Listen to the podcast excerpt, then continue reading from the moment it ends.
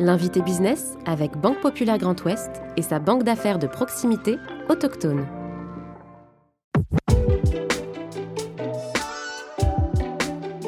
Elle est la sixième génération à la tête de l'entreprise familiale fondée à Saint-Malo il y a 160 ans.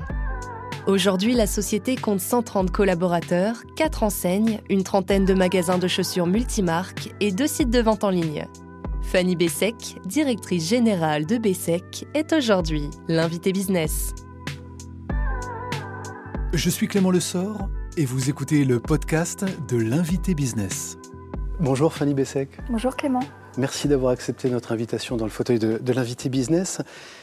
Euh, vous incarnez la sixième génération à la tête de cette euh, entreprise créée en 1862. Vous, allez, vous avez fêté cette année vos 160 ans, 160 ans d'histoire, d'entrepreneuriat. Euh, c'est un monument que vous portez là, si je puis dire. Est-ce que c'est facile tous les jours de gérer cet héritage, d'être dépositaire de cet héritage familial? Je ne me pose pas la question. c'est une chance. évidemment, c'est un engagement fort. 160 euh, ans cette année, euh, on l'a fêté avec nos collaborateurs d'abord, et, euh, puis aussi en mémoire de tous nos, aïeuls, on a fait une campagne de communication et, et, voilà, on est fiers de pouvoir le raconter, mais il faut écrire la suite aussi. Est-ce que c'est évident de succéder justement à son propre père Et puis d'abord, dans quel contexte s'est fait cette transmission Est-ce que ça a été euh, facile, fluide? Ça s'est fait par étapes. Euh, C'était pas forcément une évidence. Euh, j'ai intégré l'entreprise euh, au départ pour quelques missions. Et puis, ces missions m'ont plu, m'ont permis, de, comprendre le métier, toutes ses facettes. Puisqu'on est commerçant, assembleur de collections. Tous les six mois, on recommence au gré des saisons, des tendances. Donc voilà, je suis rentrée tranquillement euh, euh, après, après d'autres expériences vécues dans d'autres métiers aussi. Euh, et puis, sans me dire que j'allais reprendre l'entreprise, je m'étais dit à toi d'être bonne et, ça se fera par étapes.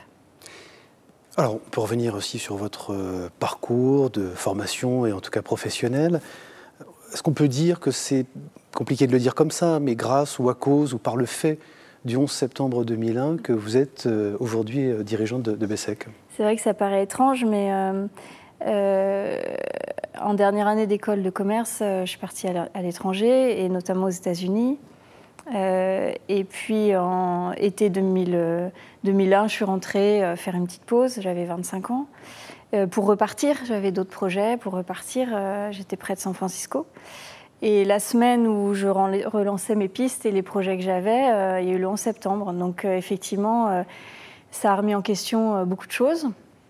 Des amis me disaient ne reviens pas maintenant, des projets finalement étaient en stand-by et donc, et donc je me suis dit que je repartais pas aux États-Unis mais que je restais en Europe au départ. Je n'entrais pas à Saint-Malo intramuros.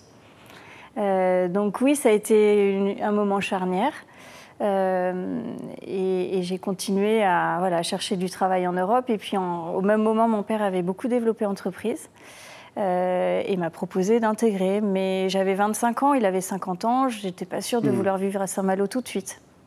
Vous, vous, gardez quoi de, cette expérience justement euh, californienne? Vous avez travaillé très loin des chaussures, mais dans le milieu du, jeu vidéo. pour autant, qu'est-ce que vous gardez de cette, cette expérience? Quels enseignements? Et comment vous les appliquez aujourd'hui à votre quotidien de, dirigeante euh, plein d'enseignements, déjà un travail euh, avec euh, des cultures différentes dans un monde que je connaissais pas, qui était le jeu vidéo, qui est aussi bien de l'informatique, mais aussi beaucoup de créativité. tous les six mois, je changeais de poste et ça me permettait de, de, continuer à apprendre très vite, avec une ambiance très positive. C'est vrai que euh, maintenant, c'est un peu galvaudé, mais la positive attitude, c'est vraiment ce que je vivais et, les choses étaient, euh, étaient, possibles et on avait le droit aussi euh, voilà, de se tromper, de faire des erreurs, mais de tenter les choses. Donc, le test and learn américain. Oui, vraiment. Mm. mais je ne m'en rendais pas forcément compte quand j'y étais, mais ça me plaisait et j'en profitais pleinement. Mm. Ce parcours, justement, ces expériences à l'international, ça vous a formé, constitué en tant que, dirigeant? C'est peut-être ce qu'on pourrait souhaiter d'ailleurs à, d'autres dirigeants qui sont parfois atteints de, d'hexagonalité un peu, un peu aiguë, non? C'est certainement une bonne école, euh, une, bonne école, une ouverture euh, sur les autres, euh, pour comprendre les différentes cultures, les différentes méthodes. Dans mon métier aujourd'hui, je travaille avec des fournisseurs du monde entier. je parle moins anglais, mais, mais ça permet de mieux comprendre leur mode de fonctionnement. et puis le, le commerce, c'est un métier où il faut être très réactif très attentif à ce qui se passe euh, et, aux habitudes de consommation parce que rien n'est rien n'est vraiment écrit, rien n'est jamais acquis. Donc euh, peut-être c'est une forme de souplesse euh, qui me plaît. Alors rien n'est jamais acquis, rien n'est vraiment linéaire, on le comprend bien, notamment dans les habitudes de, de consommation. Qu'est-ce qui a changé depuis la crise sanitaire chez vos consommateurs, chez, chez vos clients? Euh, les choses se sont accélérées en fait. Euh, avec, euh, bien sûr, nous, quand les magasins étaient fermés, on avait le site internet. Mm. Ça nous permettait de garder le contact avec nos mm. clients, c'était précieux. Magasin et commerce non essentiel. Ça, c'est quelque chose qui on n'aime pas cette expression, mm. mais ça nous a marqué, et puis trois fois. La première fois, c'était une première et c'était on était sous le choc, mais, mais, mais voilà, on ne s'est pas arrêté euh, grâce, à, grâce à Internet, puis on ne savait pas combien de temps ça allait durer. Enfin, voilà. Et puis on a réitéré l'expérience deux, deux, fois. Donc euh, nous, à chaque fois, euh, dans nos achats, on achète 6-8 mois à l'avance, donc les stocks, on les avait le, site nous a permis de garder le contact et on s'est rendu compte qu'à chaque réouverture, il y avait vraiment un besoin de, nos équipes de retrouver le lien avec les clients, de nos clients de nous retrouver. On est commerçants de proximité dans, plein de villes en, Bretagne. Mmh, le besoin du conseil, hein, d'être accompagné dans, ces achats, bien sûr. Mmh. Voilà, du conseil et, euh, et, on a un lien social quand on est commerçant et quand on est commerçant, que ce soit dans, un centre-ville ou dans une galerie marchande, on fait partie de la vie. Et je pense qu'il y a eu une prise de conscience de euh, de nos clients, euh, que c'était bien triste quand on était fermé, et de nos équipes, euh, voilà, de, finalement, ça, ils comprenaient tout le sens qui est de leur passion de leur métier, de pouvoir conseiller. Accélération quand même du digital, multicanal. Oui, c'était déjà, c'était déjà, bien sûr, mm. c'était déjà. Nous, le site internet existe depuis 10 ans. C'était un magasin parmi d'autres, un apporteur d'affaires pour les magasins, une souplesse de service. Mais tout s'est accéléré. Alors, une petite expérience qu'on a faite euh, à la sortie du premier confinement, c'est qu'on a fait les rendez-vous privilégiés. On sentait bien qu'il y avait une angoisse euh, de revenir en magasin, dans la foule. Donc, euh, nos clients pouvaient prendre rendez-vous sur notre site, venir magasin fermé, matin, midi, soir, en famille ou seul. Et, voilà, ça nous a, c'est un outil euh, de plus le digital. Donc ça nous a conforté euh, dans l'accélération de tout ça et de cette, ce qu'on appelle le commerce unifié, l'omnicanalité de notre métier à travers les différents supports. Je voudrais qu'on parle aussi des, produits, euh, parce qu'aujourd'hui, on parle d'une équation à trouver entre des produits de plus en plus responsables, mm. Mais qui doivent rester accessibles dans un contexte d'inflation et de réduction, en tout cas d'un pouvoir d'achat euh, de plus en plus en berne. Comment est-ce qu'on fait pour euh, résoudre cette équation qui paraît quand même complexe hein? C'est une vraie complexité. alors, nous, deux tiers de nos fabricants sont européens.